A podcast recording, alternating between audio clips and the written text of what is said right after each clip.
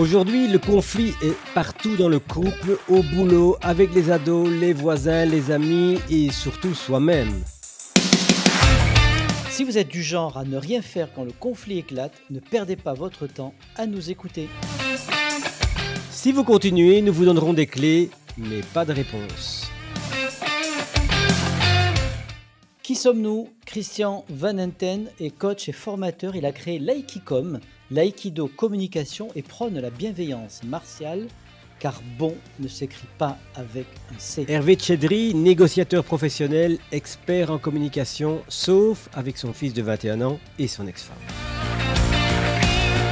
Notre intention, vous permettre de gérer les conflits, de négocier, d'être impactant et de communiquer en toute simplicité et sans effort. C'est la mission de ce podcast. Et dans l'épisode d'aujourd'hui, le bon, la brute et... Pourquoi tu l'as pas fait? Alors on est parti Hervé, c'est une première tentative et allons-y comme ça. Aujourd'hui, j'avais envie de te proposer de te parler d'un modèle que je crois que tu ne connais pas, ou en tout cas pas comme je te l'ai décrit. C'est un modèle qui permettra d'évaluer pourquoi une personne ne fait pas ce qu'on attend d'elle ou ce qu'on lui a demandé. Ça te dit quelque chose? Alors oui, peut-être pas dans le modèle, moi ça me parle ailleurs, puisque l'humain, régulièrement, n'aime pas le changement. Et qu'est-ce qu'il va faire qu'à un moment donné, il va faire le changement, il va accepter le changement, il va faire certaines choses Eh bien, j'ai mes réponses à moi, mais je vais être curieux d'écouter toi, ce que tu as à me dire, ce que tu as à me proposer, on va comparer. Si tu es OK, peut-être qu'on va retrouver la même chose avec des outils différents. Tout à fait. En fait, ce qui me préoccupe dans cette question-ci aujourd'hui, c'est effectivement que lorsque je constate qu'une personne n'a pas fait ce que je lui demandais ou ce que j'attendais qu'elle fasse, ou qui tombe dans ses attributions quand on est au boulot, ou dans ce qu'on peut s'attendre à ce que la personne fasse, par exemple à la maison, c'est qu'en fin de compte, on pourrait être tenté de basculer tout de suite dans le jugement en disant je sais pourquoi il ne l'a pas fait, elle ne l'a pas fait, c'est parce qu'elle ne veut pas. C'est une mauvaise volonté. Et ça, ça a le don parfois de nous mettre dans tous les dessous, les 36e dessous, c'est-à-dire de nous mettre en colère. Et c'est probablement pas une bonne manière d'aborder les choses si on espère trouver une solution. Voilà, alors c'est ça que je voulais vous proposer aujourd'hui et à toi aussi Hervé. Je suis curieux de voir si ça va résonner avec des choses que tu travailles, avec lesquelles tu travailles. Et c'est en fait une matrice qui permet de se poser des questions de manière à sortir de cette boucle de, émotionnelle dans laquelle on va être dans l'émotion, on va se perdre parce qu'on a déjà un jugement et comme je le dis souvent, on se perd dans l'histoire qu'on s'est inventée nous-mêmes. Car effectivement, les, les, interprétations qu'on donne au début risquent très fort de coller à notre état d'esprit et de faire toute la discussion sans pouvoir s'en détacher. Alors la question en fait qui introduit toute cette démarche, c'est une question que je pose souvent dans, dans mes formations comment une personne aussi raisonnable, aussi rationnelle que celle que j'ai en face de moi peut être amenée à se comporter de cette manière. Ça te parle, ça? Ouais, je vais, je vais te poser une question. Euh, imaginons que tu me demandes quelque chose, euh, que je dois faire quelque chose pour toi. Pourquoi je vais le faire? C'est ça. Quel est mon intérêt? Quel est mon intérêt à faire ce que tu vas me demander? Et c'est vrai que ça, c'est, tu abordes deux questions qui me semblent importantes. Un, l'intérêt et le pourquoi. C'est qui, parfois, elle peut être différent. Il y en a c'est la cause et la conséquence, que ce qu'on va obtenir, et aussi, qu'est-ce qui va te faire bouger dans le sens de, de, de faire l'action qui a été demandée. Et justement, c'est ça que, c'est ça que je vais enchaîner. C'est pour introduire ce modèle qui consiste en on peut le résumer par une matrice de trois rangées et deux colonnes, par exemple, où on va mettre verticalement deux aspects. Le premier, c'est la motivation, et tu l'as déjà évoqué. Et dans le deuxième, on va mettre les capacités. Est-ce que la, personne est capable de le faire? D'ailleurs, ça me rappelle toujours cette blague complètement très mauvaise, mais qu'on racontait beaucoup en dans l'école primaire en Belgique, CM, je ne sais pas comment en France. C'est l'histoire de de du du papa qui demande à Toto, hein, je sais pas si on raconte les blagues avec Toto, dans ton coin, mais on disait: «Toto, mange ta soupe» et l'enfant, chaque fois, il dit: «Non, Toto, mange ta soupe. Je t'ai dit: "Tu vas manger ta soupe"». Pourquoi tu manges pas ta soupe? Parce que j'ai pas de cuillère». Et cette blague assez ridicule est est quand même significative de ce que je voudrais souligner aujourd'hui, à savoir, si je garde ces 2 questions, motivation, est-ce que la personne a fait ou n'a pas fait la chose parce qu'elle n'est pas motivée, parce qu'elle n'a pas envie, pour le dire clairement, ou bien simplement parce qu'elle n'en a pas la capacité ou les compétences ou parce que c'est trop difficile? C'est-à-dire, est-ce que la personne a ou n'a pas les aptitudes? Alors parfois c'est évident, parfois ça ne l'est pas du tout. Déjà en introduisant cette distinction entre motivation et capacité, on arrive déjà à une différence nettement plus subtile dans le raisonnement, à savoir, bon, c'est pas nécessairement parce que la personne ne veut pas, parce qu'elle est c'est pas nécessairement parce qu'elle est de mauvaise volonté, simplement parce qu'elle n'a pas les moyens. C'est le fameux c'est la fameuse cuillère de Toto, c'est-à-dire qu'en fin de compte, si c'est pas un prétexte, c'est quelque chose que la personne n'est pas capable de faire, tout simplement. Donc la 1re question que je dois me poser si, heu, je dois faire faire quelque chose à quelqu'un, si s'il y a un ordre de priorité, c'est déjà d'être sûr, hein, comme Toto, c'est qu'il a une cuillère. C'est ça. Parce qu'en fait, ouais. moi, je ne vois pas qu'il a une cuillère et je me dis: «Bah, de toute façon, il a pas envie, il veut pas, il est feignant, heu, il veut me contredire», alors qu'il a pas la cuillère, en fait, Toto. Tout à fait et si on parle parce que si on parle en termes de capacité, c'est pas uniquement en termes de pas de cuillère, mais c'est peut-être aussi: «Je ne sais pas comment faire» et ça, dans le boulot dans le boulot dans le milieu du travail, c'est beaucoup plus délicat parce que pour une personne, reconnaître qu'elle n'a pas la capacité, je dirais intellectuelle, en termes de compétences, d'expertise, de faire ce que peut-être elle est censée faire dans son job description comme on dit en anglais, ça devient beaucoup plus délicat pour la personne de reconnaître qu'elle n'a pas la capacité de faire ce qui a été demandé.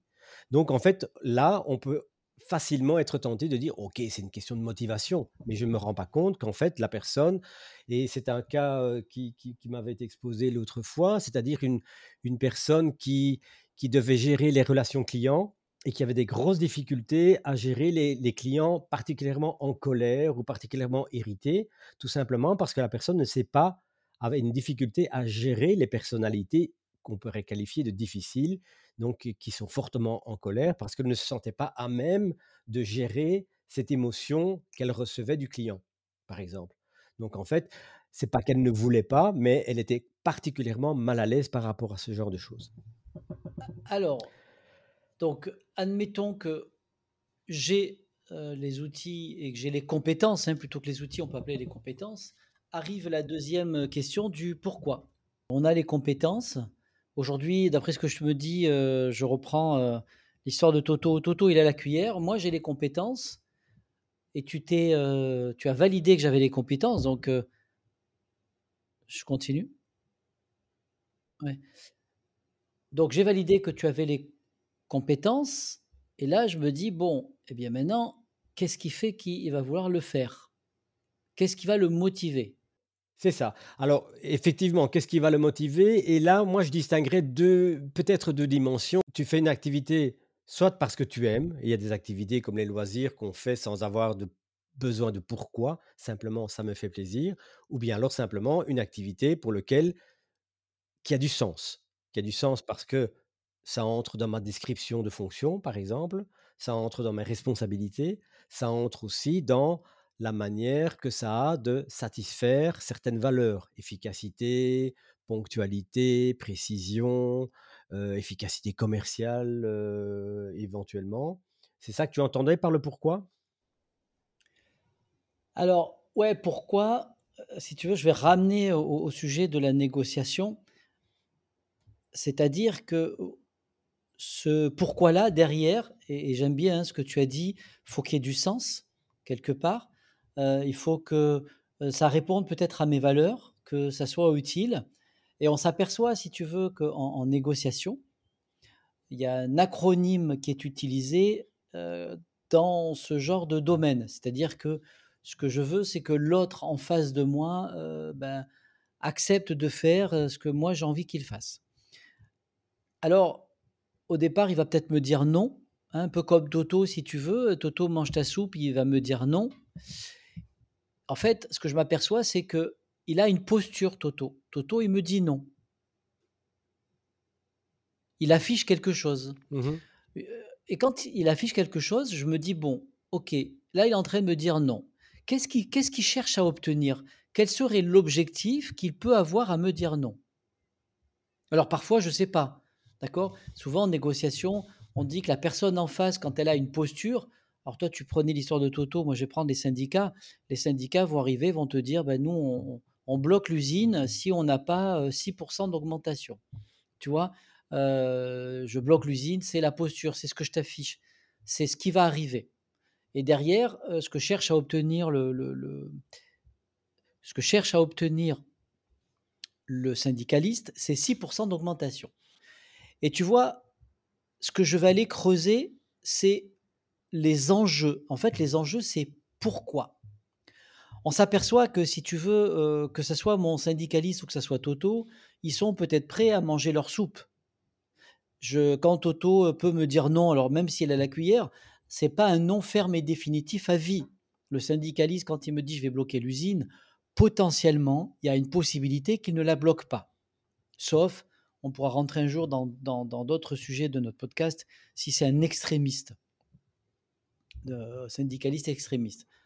Mais, heu, ce que je vais aller chercher, parce que ça, c'est pas négociable, tu vois? Les 2 premiers sont négociables. Heu, il veut 6% maintenant peut-être que si je lui en donne 3, il est OK. Et en fait, c'est pourquoi? Pourquoi? Quels sont les enjeux?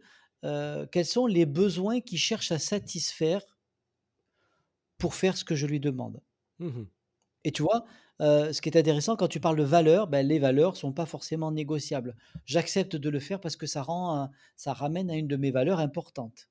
Ça ça me parle en tant que valeur. Ou je vais le faire parce que c'est utile pour moi. Il y a un intérêt pour moi. C'est ça.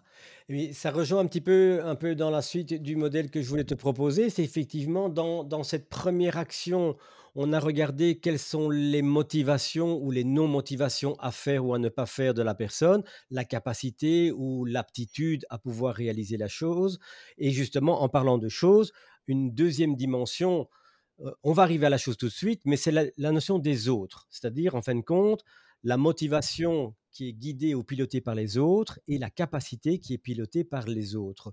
Motivation des autres, beh, c'est la pression des pairs et tu as cité les syndicats où ça peut être: «Tu vas quand même pas accepter ça, alors que nous, on l'a refusé», par exemple. Ou bien, heu, les encouragements, on dit: «Vas-y, fais-le parce que nous aussi on l'a fait», d'accord? C'est une pression dont on croit qu'on échappe au moment où on sort de l'adolescence, mais on voit qu'en tant qu'adulte, c'est quelque chose de particulièrement présent et qui fait que et c'est aussi, heu, on connaît très bien les expériences de Milgram, c'est-à-dire la figure d'autorité qui va nous amener à faire des choses qu'on n'aurait peut-être pas fait naturellement ou probablement pas fait naturellement et qui fait que, par exemple aussi, quand il y a un un abus, une fraude ou une erreur, heu, qui est commise par quelqu'un, le fait de voir que tous les autres ne réagissent pas, je ne vais pas réagir non plus. C'est une sorte de pression à l'action ou à la non-action qui fait qu'en fin de compte, je vais agir ou pas en fonction de ce qui se passe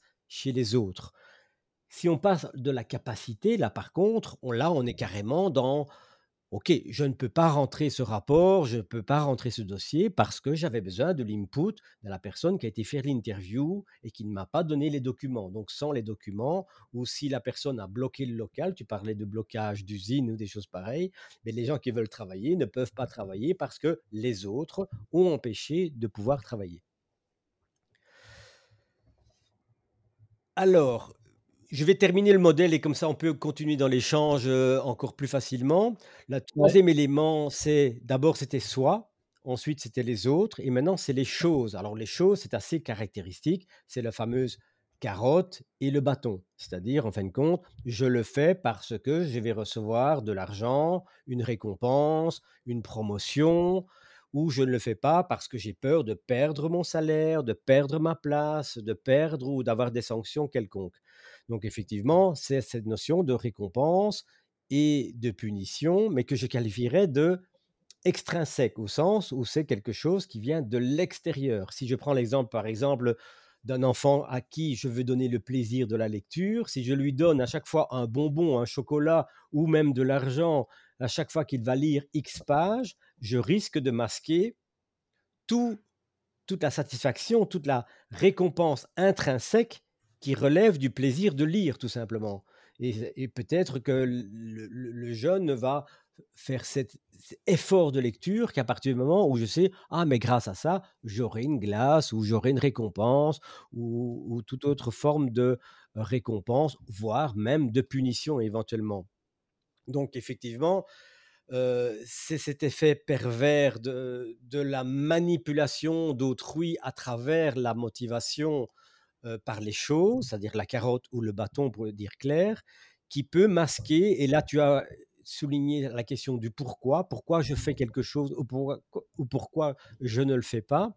Beh, justement, en fait, les mécanismes extrinsèques de motivation sur base des choses peuvent masquer les raisons de le faire en disant: «Tiens, mais voilà, eux l'ont fait pour une prime, moi je le fais d'habitude pour la satisfaction d'un travail bien fait, mais en fait ça va passer au second plan parce qu'il y a des effets pervers dus à des réco récompenses extrinsèques qui ont été mises en place et qui peuvent avoir, par exemple, c'est dans les les les les chaînes de contrôle et d'exécution où si je suis payé parce que ou j'ai des primes parce que je fais bien mon travail de contrôle, mais je m'en fiche largement d'être dans les temps, par exemple, parce que la ponctualité n'est pas récompensée, alors que la qualité du contrôle va être récompensée.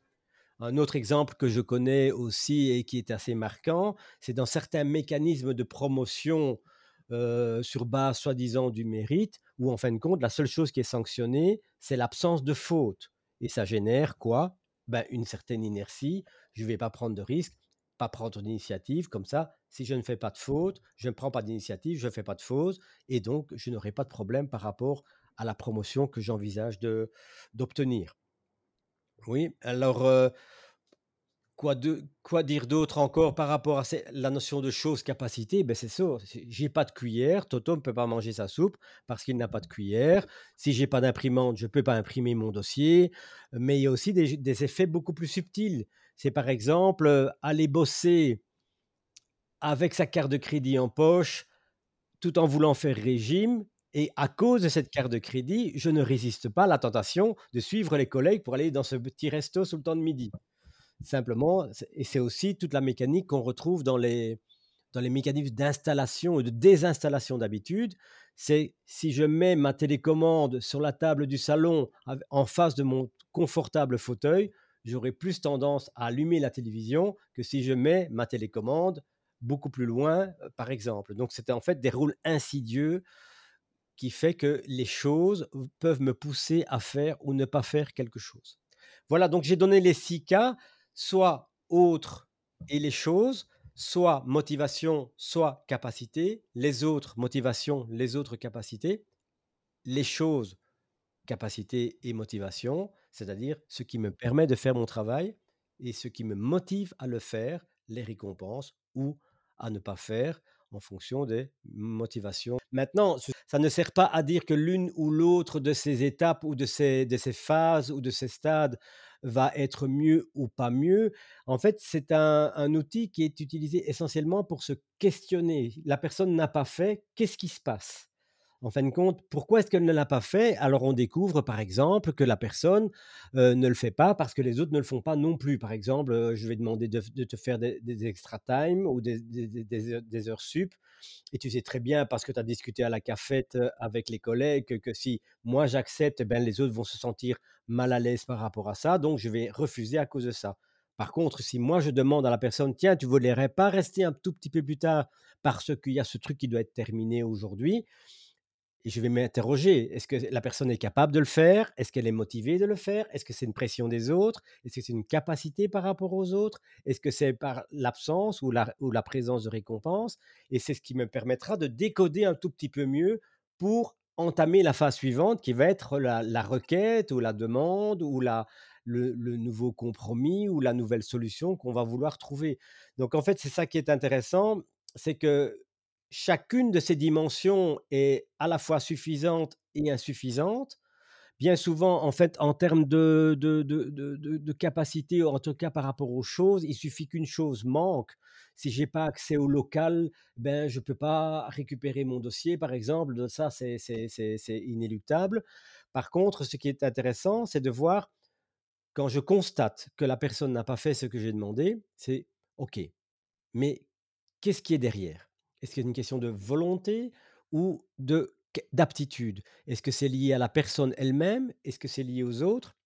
Ou est-ce que c'est lié à des choses, des objets, qui qui qui rendent ou qui ne rendent pas possible l'activité? Et en fonction de ça, je vais activer des questionnements, activer des propositions de solutions qui vont être radicalement différentes, radicalement différentes. Et c'est ça qui est intéressant dans le modèle, c'est pas que chacune des choses est à la fois utile ou inutile, c'est le fait que ça me permet de mieux cibler sur quoi je vais devoir pousser. Tu vois ce que je veux dire? Et voilà et par exemple, une des choses et qui répond un tout petit peu à à ton pourquoi, c'est cette notion effectivement de: «OK, pourquoi je le ferais?» bien, il y a ce qu'on appelle les conséquences naturelles. C'est par exemple, OK, si je range mes affaires, je les retrouverai plus facilement. Si je lis, je vais pouvoir me distraire. Donc c'est sûr qu'il y a des conséquences naturelles qui seront sensibles pour une personne et qui le seront moins pour d'autres. Par contre, ce qu'on peut faire aussi, on en a parlé tout à l'heure, c'est se connecter aux valeurs, c'est-à-dire en fin de compte, qu'est-ce que ça satisfait de faire ceci ou de ne pas le faire d'ailleurs? Il y a aussi une autre astuce qui permet d'appuyer sur les bénéfices long terme par rapport aux bénéfices court terme. C'est-à-dire que, OK, ce soir, si tu ne fous rien alors que tu as examen dans une semaine, eh bien, qu'est-ce qui se passera à la fin de la semaine quand tu seras face à ton professeur qui t'examinera? Ce que tu regagnes, heu, là maintenant en termes de satisfaction court terme, qu'est-ce que ça va te coûter plus tard? Une autre aussi, c'est effectivement, heu et on connaît très bien l'expérience des des marshmallows là qui permet de dire: «OK, les personnes qui postposent la satisfaction immédiate en une satisfaction postposée auront plus d'avantages» et qui ont montré qu'effectivement dans leur vie, ils se retrouvent comme étant des personnes dont on dit qu'elles réussissent mieux dans la vie. Mais c'est cette notion de postposer la gratification. Qu'est-ce que je peux faire avec ça? Donc c'est un ensemble de petits leviers. Alors bien sûr, tout ne marche pas avec tout le monde. Il y en a un autre auquel je pense là maintenant, c'est, heu, mettre l'accent sur les victimes. Tu sais, si tu fais pas le boulot, c'est les autres qui vont se le faire. Oui, ça peut marcher avec certaines personnes, pas Mmh avec mh. tout le monde malheureusement. Mais et et aussi la notion aussi, heu, s pour les personnes qui sont très sensibles au regard extérieur, c'est c'est leur mettre un miroir devant la figure en disant: «Tiens, mais voilà, tu sais comment tu es perçu quand tu agis de cette manière?» par exemple. C'est encore une autre une autre, heu, une autre, heu, solution, mais ça, ce sont déjà les les pistes de solutions, mais qui vont être largement influencées par dans quelle case, dans laquelle de ces 6 cases j'ai fait une croix. Alors, OK. Maintenant, j'ai envie de te poser une question. Nos auditeurs, aujourd'hui, heu, nous ont écoutés et se disent: «Bon, qu'est-ce que je dois faire maintenant?» s'il y avait, heu heu, 1 ou 2 actions, si tu veux, que que nos, auditeurs peuvent faire, se dire: «Bah, tiens, je vais demander à quelqu'un de faire quelque chose». S'il y avait, heu, 2-3 choses qui pourraient, l'aider, hein, puisqu'on a dit qu'on ne donnait pas de réponse, surtout pas, mais qu'on donnait des clés. Quelles, heu, quelles clés on pourrait lui donner? Quelles clés tu pourrais lui donner? Mais pour moi, la la clé essentielle serait de de se dire: «Comment faire pour sortir de l'emprise de l'émotion, pour passer à une attitude de curiosité?» de manière à mieux comprendre ce qui se passe dans la caboche de cette personne qui est en face de moi et de me dire après, sur base de ça, comment je vais agir. Pour paraphraser un de vos, un des un des Belges les plus célèbres, Jean-Claude Van Damme, il faut que je sois aware, c'est ça? C'est-à-dire que, je vais, heu, regarder et ouvrir, heu, mon mon cerveau et prendre du recul. C'est ça? Ouais, c'est ça et je j'ajouterais la petite touche émotionnelle en disant: «Passer de l'irritation à une saine curiosité». C'est-à-dire, heu: «Tu n'as pas fait ce que je t'ai demandé, j'ai des raisons d'être irrité», à: OK. «Je suis curieux de savoir qu'est-ce qui s'est passé pour que tu ne fasses pas ce que je t'ai demandé». OK, donc ça veut dire que, heu, donc je vais passer d'une irritation, heu, spontanée à une saine curiosité.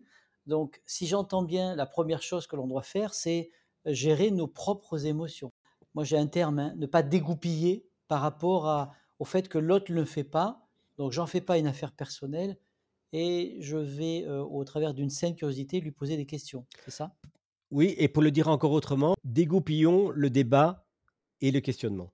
D'accord, donc ça, c'est la première chose. Donc je suis passé, heu, voilà, je passe à une saine curiosité. La deuxième chose que je dois faire par rapport à ça, ça serait quoi? Pour moi, ce serait de de d'arriver à faire la distinction entre motivation et capacité et aptitude. Parce que face à un défaut d'acti face à quelqu'un qui ne fait pas ce que j'ai demandé pour des raisons de «je ne veux pas» ou pour des raisons de «je ne peux pas», il y a une énorme différence qui va orienter d'une manière considérable la recherche de solutions. D'accord. Voilà les 2 clés qui sortent de notre épisode d'aujourd'hui et voilà qui clôt cet épisode du bon, de la brute Et de «pourquoi tu l'as pas fait?» car on vous l'avait promis, on ne vous apporte pas des réponses, mais des clés pour décider et bien agir. la balle est dans votre camp. Agissez bien, likez et parlez de ce podcast autour de vous. À bientôt. À bientôt. Salut Hervé. Salut Christian.